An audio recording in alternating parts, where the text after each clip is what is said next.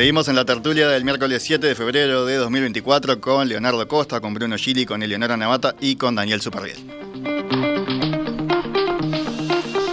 El canciller Omar Paganini dio explicaciones ayer ante la Comisión Permanente del Poder Legislativo sobre la situación contractual de los 35 funcionarios que ingresaron por designación directa en este periodo de gobierno a la delegación uruguaya en la Comisión Técnica Mixta de Salto Grande.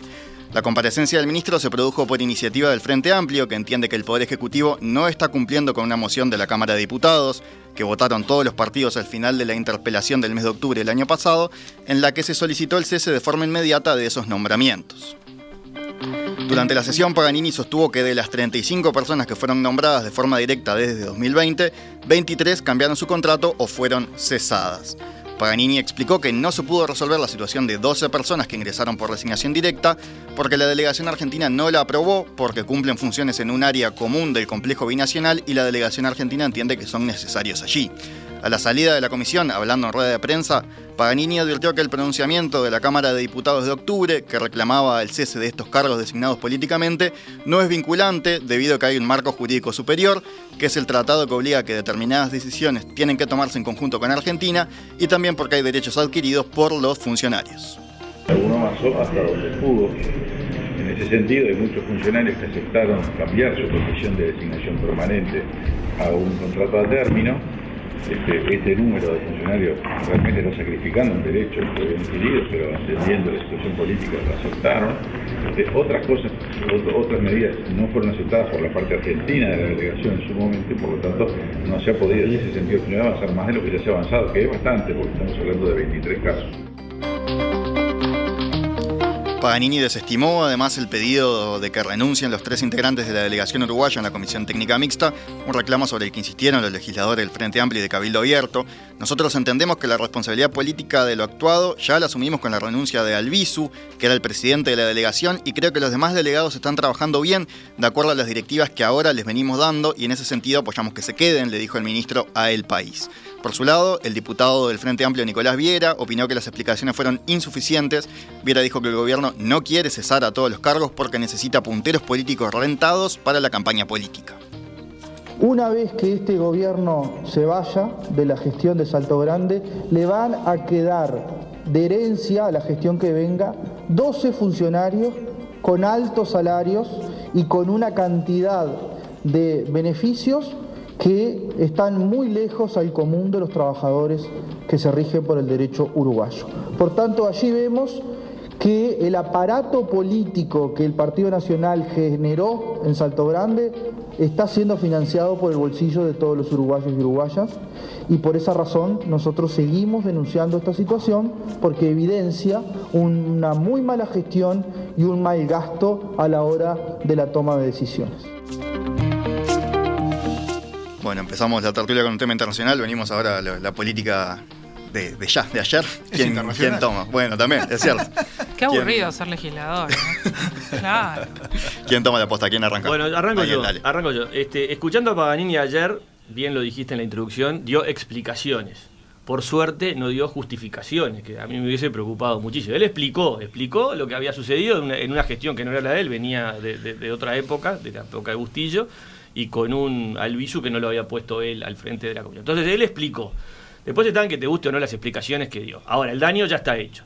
Y acá el, diputado del Frente Amplio este, dice que el pueblo uruguayo está este, financiando punteros políticos rentados con nuestra guita. Bueno, chocolate por la noticia. O sea, eh, eh, hay políticos, este, punteros políticos rentados en todos los departamentos, en las 19 intendencias, en todo el sistema político uruguayo. Así que no es novedad todo eso. Ahora, que esté bien o mal, bueno, ahí entramos en esta discusión. Yo el, análisis que yo hago es, al final, por el clientelismo político excesivo, eh, en salto, en este caso de, de yo no sé si no es más perjudicial que, beneficioso para el proyecto político de Alviso haber hecho esto. Me lo pregunto. Entonces, al final, el clientelismo ¿es, bueno para la política o es malo política? Para, el Uruguay es malo. Ahora, para los proyectos políticos, ¿es bueno o es malo? Yo creo que, el escándalo que sucedió claramente es malo, es un boomerang, ¿no? Hay que ver después cómo vota este, Alviso en, Salto y, el proyecto de Alviso en Salto. Con lo cual, claramente, esto pasa en todo el Estado, pasa mal. El problema con los Salto Grande fue demasiado gordo, demasiado grande como para pasar inadvertido. Los restos pasan por abajo del radar la mayoría de las veces. Eleonora, vos decías que era aburrido ser legislador. Imagínate, ¿Por dónde ibas? eh, en octubre hacen ese saludo a la bandera que fue decir, no, esto está mal, eh, solicitamos que cesen a todos los funcionarios. Y como bien lo dijo Paganini, no es vinculante. O sea, ¿para qué? ¿Para qué? Para que, bueno, los diputados levanten la mano y se expresen en contra de la corrupción, del clientelismo y de todo ese tipo de cosas que en Salto Grande sucedió y sucede desde hace muchísimos años. Salta ahora porque hay una transferencia del Poder Ejecutivo de una partida especial. ¿Que ¿Cuántos años tiene esa partida especial? ¿Es nueva? No, no es nueva. Viene desde hace muchísimo tiempo. Entonces seguimos discutiendo los 35 funcionarios entrados a dedo, como se les quiera decir, en la administración Albizu y demás. ¿Es eso lo que tenemos que discutir? ¿O tenemos que discutir el endémico mal funcionamiento de la Comisión Técnico Mixta y las imposiciones que tiene una estructura jurídica como la que tiene, como por ejemplo las explicaciones de Paganini dice no puedo tomar decisiones eh, con respecto a tales contratos porque incide lo que diga la delegación argentina. Entonces, ¿cuál es el problema? Los 35 funcionarios allegados al visu y creo que no, que el problema es mucho más profundo que eso. Los 35 funcionarios, estos a los cuales entraron en condiciones eh, que no parecen regulares, es una consecuencia de un funcionamiento que viene mal hace muchísimo tiempo y que ninguna fuerza política de las que ha gobernado en los últimos 30 años se ha metido con ello. Y hasta que no nos metamos con ello y no, digamos, nos sinceremos con respecto al presupuesto que se necesita, porque si no, no se necesitarían partidas especiales cada cinco años, con cómo entran los funcionarios, qué hacen los funcionarios, cómo es el proceso de gobernanza y las decisiones, si las toma Uruguay, si las toma Argentina, si se toman en conjunto, cómo se con, conforman esas delegaciones, vamos a seguir con este problema y quien esté en el oficialismo y quien esté en la oposición, mutuamente van a tener un tema de discusión para poner sobre la mesa, para hacer sus discursos anticorrupción, anticlientelismo y lo mal que el otro gestionó tal cosa. Eso perdón, pero eh, eh, este tema lo hemos discutido ya varias veces en tertulias que, que, que, yo estuve y mantengo eso. ¿Vamos a revisar el funcionamiento? ¿Vamos a revisar a ver por qué pasa esto? ¿O vamos a seguir cuestionando los 35 eh, contratos?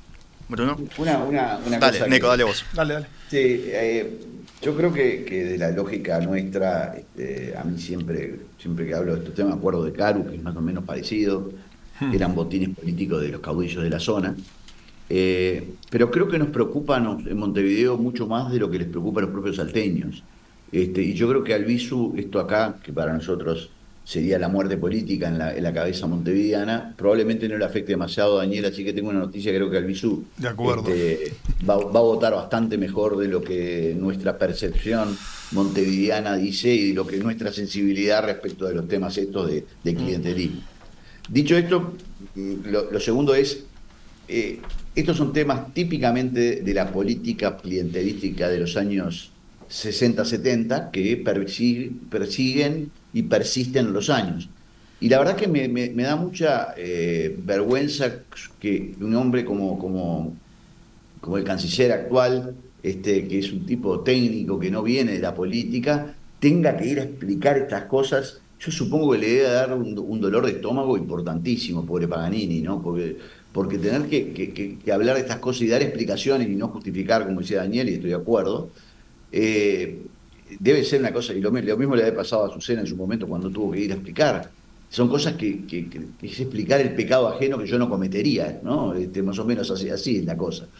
Pero bueno, el, tema de fondo sigue estando este, y las soluciones que debieran tener pasan por otro lado que este, no necesariamente estos 35 cargos que ya vemos que no van a renunciar. Este, hoy cuando hablaba este, Bruno de, las estructuras que requieren personal, personal Salto Grande eh, tiene un nivel de personal que, que- que estoy seguro que no lo debe tener ni siquiera este, ¿cómo se llama? Este, Ita- eh, eh, Itaipú, ¿no? O sea, eh, pero bueno, no importa.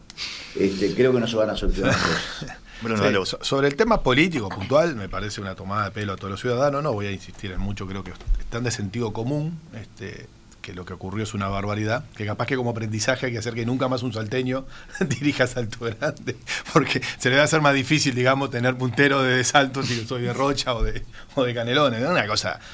Pero bueno, este, pero de hecho la semana pasada también discutimos algo respecto a la, a la CAR o a, digamos, o a otros organismos de este tipo, en donde no está claro si nuestra capacidad, si ponemos a los mejores profesionales uruguayos en temas que son esencialmente técnicos, pero dirigir Salto Grande la verdad que es bastante difícil porque tiene que haber un político para dirigir la Comisión de Salto Grande. Sí, lo que se discutía el año pasado era que terminaba funcionando casi como una intendencia paralela. ¿no? Eh, es una, digo, yo creo que bueno, en Paraguay es un, bueno, hablaste de Paraguay recién, eh, Nico, en Paraguay es un, hacen, es un, y, hay, porque ahí sí que tiene plata, digamos, es increíble, es como un estado paralelo a Paraguay. Yo creo que es triste y es muy, o sea, muy, malo, pero entonces quiero bajar, lo quiero, lo, lo quiero llevar a otro punto, el problema más de fondo, siguiendo la línea de Leonora, dándole un punto más abajo.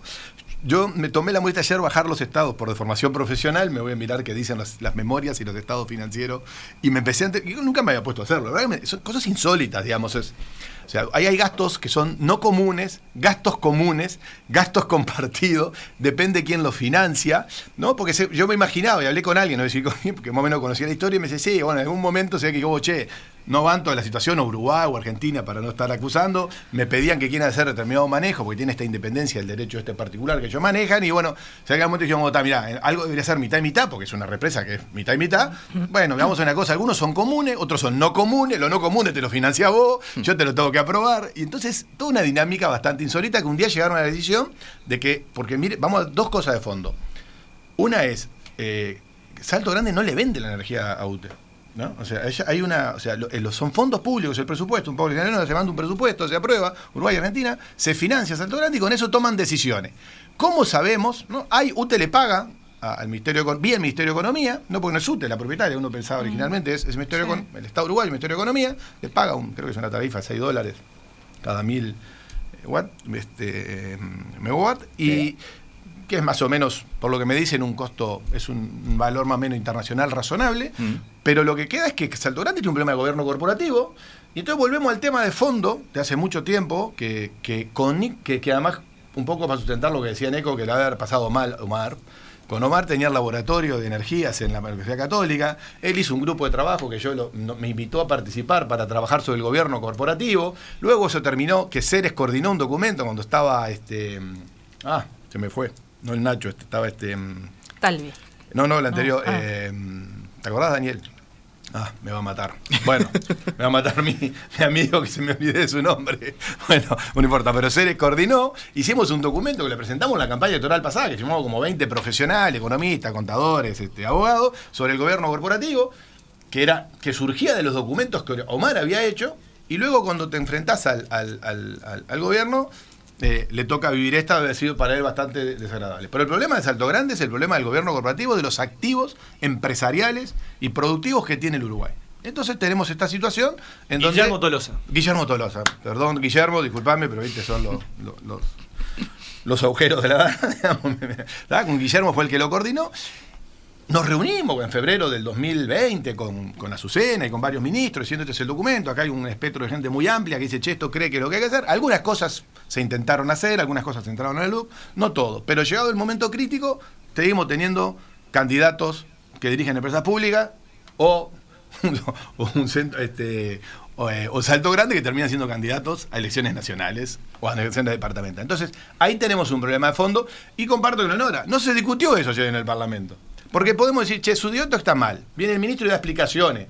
Comparto. O sea, el dio es buenísimo, no lo había pensado, lo que dice buenísimo. Dio explicaciones, no justificaciones.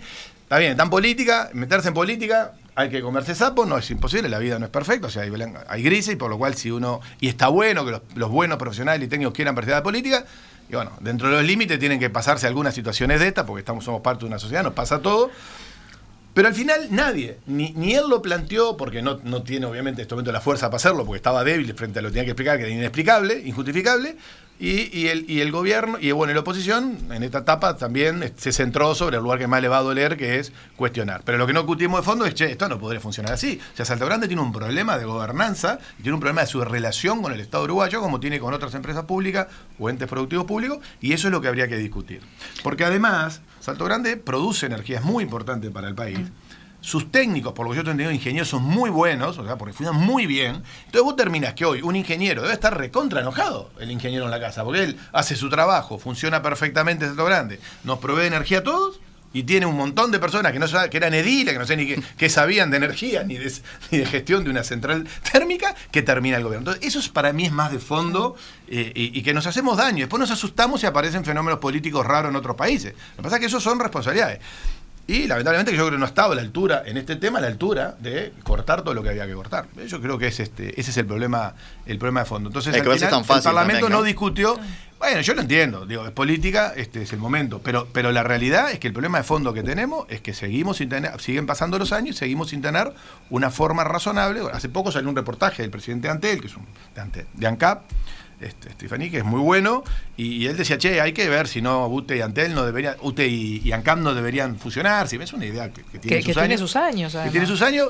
Bueno, hay gente que intenta poner arriba arriba de la mesa, es un profesional también espectacular, pero luego el sistema político eh, se enfrenta a esta situación, claro, es un botín. O sea, administrar estos valores, que es donde efectivamente hay eh, capacidad de contratar gente con capacidad, eh, manejan fondos, pueden manejar, les da un grado de, utilización que luego les cuesta tomar decisiones políticas más de fondo y son micro mejoras que se van haciendo. Así que para mí este que, que, que sí, este, no, ha sido difícil para Omar eh, haber pasado por esa instancia porque estoy convencido que cree, no cree en eso, ¿no? Lo, que pasa también, eh, siguiendo el, análisis que hacías, este, me ha pasado, ¿no? De, bueno, ir con estos temas por ahí desde afuera de la política, ¿no? Este, a decir, vos, esto, esto es, rompe los ojos. Y cuando te metes en la dinámica de la cabeza política, dices, bueno, no es tan así. y empezar el no es tan así, porque no, vos fíjate que y ahí hay todo un razonamiento desde la lógica política partidaria uruguaya de gobernanza del Estado, de, que, hay otra argumentación, que, yo no la comparto, pero, pero hay, y, es, lo que, es lo que determina esto. Este, y que esto siga sucediendo y que nadie se asuste y nadie diga, vos, no, está mal. O sea, no, bueno, en el fondo no está tan mal. ¿Sabes por qué es Disculpa, lo que me expertos estiman que hay que cambiar, hay que hacer, una inversión, hay que hacer inversiones. Se estima entre 900 y 1000 millones de dólares que hay que invertir para cambiar las turbinas en los próximos 10 años. ¿no? Entonces, lo que esos cambios que yo contaba al inicio de los no comunes y los comunes, y que al final no se factura más y contribuyen los estados, seguramente fue una decisión que si eso se fijaba, porque lo lógico igual sería, yo tengo una empresa que es un, es un centro de negocios independiente, eh, tiene su facturo, me cobro, tengo una rentabilidad, ahora claro, seguramente eso podría terminar mañana, vaya a saber este, en qué situación y decir un día, vamos por lo sano. ¿Y cómo lo controlo? Bueno, el ministro de Economía es un, supongo que te hagas una idea de Gabriel en su momento, no sé, Nico, que era muy, muy de seriedad. Bueno, ¿sabes lo que Lo controlo yo de Economía, te doy un presupuesto y te lo voy dando de a poquito para evitar que me gaste. Y acá ni con eso funcionó, vino este, vino este señor director de, este, de, la central y contrató a todas estas personas y, después les pidió la plata. O sea, no lo pudieron controlar. Pero bueno, el problema de, mal gobierno eh, institucional y eso va a seguir porque no hay nadie planteó que eso hay que cambiarlo, ¿no? Eleonora. Y también ahí se empiezan a jugar eh, las discusiones sobre Nico, Nico, ya te paso. Ah, Eleonora estaba pidiendo cancha y ya, ya te pasó. No, de... no, no, no, de la discusión sobre las autonomías, ¿no? Porque si tenés que estar, el, ministro, el Ministerio de Economía o el Ministerio de Relaciones Exteriores tiene que estar encima para que estas cosas no sucedan, vos decís, bueno, pero entonces hay lugares donde no pueden tener autonomía porque sería cualquier cosa. Y me pregunto, ya que en muchas oportunidades veo en los candidatos o en algunos políticos en buscar eh, cuestiones donde haya un sentimiento y un pensamiento común para construir políticas de Estado, si esta cuestión de la revisión de la gobernanza, donde Bruno acaba de decir, hay un documento firmado por 40 técnicos que me imagino que esos 40 técnicos seguro no votan todos lo mismo, eh, si no será momento de construir algo en conjunto. Estamos desesperados buscando acuerdos, buscando consensos. Bueno, ¿no será un momento de buscar consenso de cara a las próximas elecciones de todos los partidos? Revisemos el funcionamiento de estas cosas. Me parece que saldrían todos ganando si se hay, que hay que hacerlo en el 2025 eso, ahora olvídate. Bueno, pero que se comprometan ahora, qué sé yo, no sé, después de junio, cuando haya candidatos, cuando se presenten los programas. Ah, para mí sería una gran noticia que, todos se comprometan a revisar estas cosas y que después se hagan, porque después está lo que se promete y lo que no se hace, y que después se controle, porque nosotros somos especialistas en armar reglas, regulaciones, eh, políticas, y después a la hora de implementarlas y de controlarlas somos los mejores falladores. Neco, dale vos ahora sí. No, yo creo que, que, la política en Uruguay este, no tiene grado de, O sea, tiene un grado mucho de menor calidad de lo que, lo que todos deseamos. Ayer había un diputado, que creo que es el diputado Colorado Salto, que en la Cámara dijo una especie de justificación, bueno, no se metan con estos 35 trabajadores, este, con lo difícil que está conseguir trabajo, este, y hizo una especie de justificación como diciendo, están jugando con el, con el trabajo de la gente.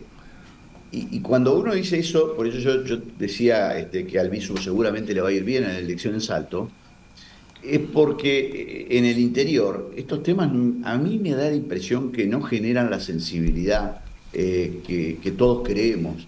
Pasó cuando el intendente de Colonia, dijo lo que dijo y volvió a ganar. Cerro Largo, hemos visto con Botana como intendente un montón de cosas y tiene votos carrolete. Eh, en casi todos los, departamentos vemos estas situaciones que uno de la lógica más civilizatoria, dijera, dijera Bruno, diría, no, pero esto acá es un disparate lo que están haciendo.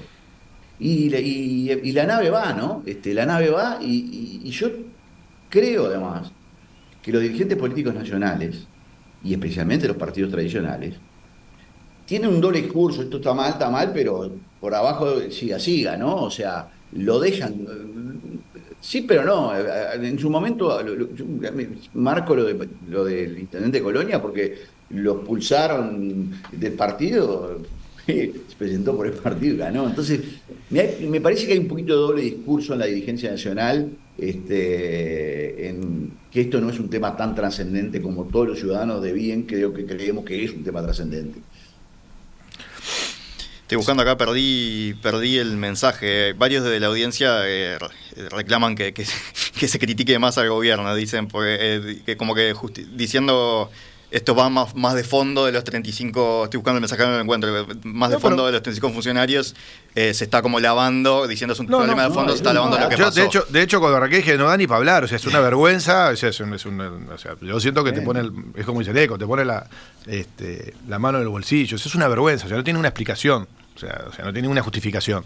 Eh, Creo que había bastante consenso. Lo, que pasa es que estamos, solo para aclarar, lo que pasa es que no, que no tiene sentido estar media hora todos pegándole porque es tan burdo lo que hicieron que no tiene ninguna explicación. Entonces, tratar de ir un poco más allá de cómo se generan estas cosas, porque al final, para aportar algún cambio y capaz que de alguna manera logramos que haya más este consenso en el sistema político, quien se dedica a la política más directamente, en que hay cosas que no pueden ser así y que hay que cambiarlas. Pasa que yo comparto lo que dice Neco también, cuando uno interpreta a veces, porque además este, justo eh, eh, creo que, los ejemplos que él puso son bien claros.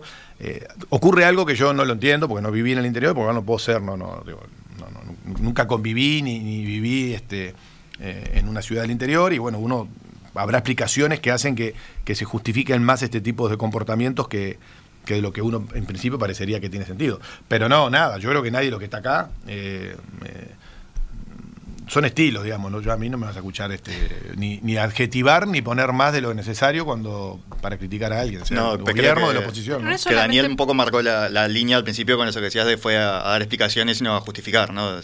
Pero sacando a Paganini del medio y a las ah. justificaciones o explicaciones o lo que cada uno haya interpretado, si seguimos discutiendo las cosas chiquitas, no vamos a, o sea, si podemos elevar el nivel de la discusión y elevémoslo, yo voy por ese lado. Entonces me parece que quedarnos, y por eso te decía, qué aburrido el trabajo de los diputados tener que llamar a un ministro que tal vez no tuvo nada que ver cuando esto se gestó para que le dé explicaciones de algo, de explicaciones que ya las sabe, que ya las conoce, que ya las tiene, y tiene que hacer ese juego para marcar la cancha o su cancha política o sacar algún rédito en las próximas elecciones. Eso me parece que eh, esa, ese, ese, ese encare, esa discusión, y a mí no me gusta, por eso no soy diputada, capaz. Tengo entendido, habría que chequearlo, que hay un, un proyecto de ley o la intención de un, un preproyecto de ley de Gandini de, bueno, suprimir las, las, elecciones a dedo en las intendencias, ¿no? que tiene a, todas las intendencias, incluso las del Frente Amplio, ¿no? porque Neco habló de que los blancos y los colorados, este, o bueno, más los blancos, habló de Moreira, de Botana,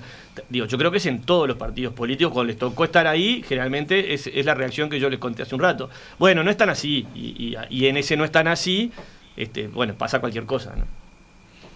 Eh, una, una sola cosa, si, si nosotros... Dale, dale, Neco. No, no, que digo que, la, madre de todos los pecados, que, no podemos votar ni siquiera una ley de financiamiento de los partidos políticos, que quizá sea el inicio de un montón de otras micro reformas que hay que hacer para lograr más transparencia y, un manejo más adecuado de los, fondos públicos. Pero bueno, Ojalá que, el Senado apruebe lo que se aprobó en diputados, dudo, pero En perspectiva, también en video HD y on demand. Mira la mesa y la entrevista central de En Perspectiva cuando quieras en nuestro sitio en perspectiva.net.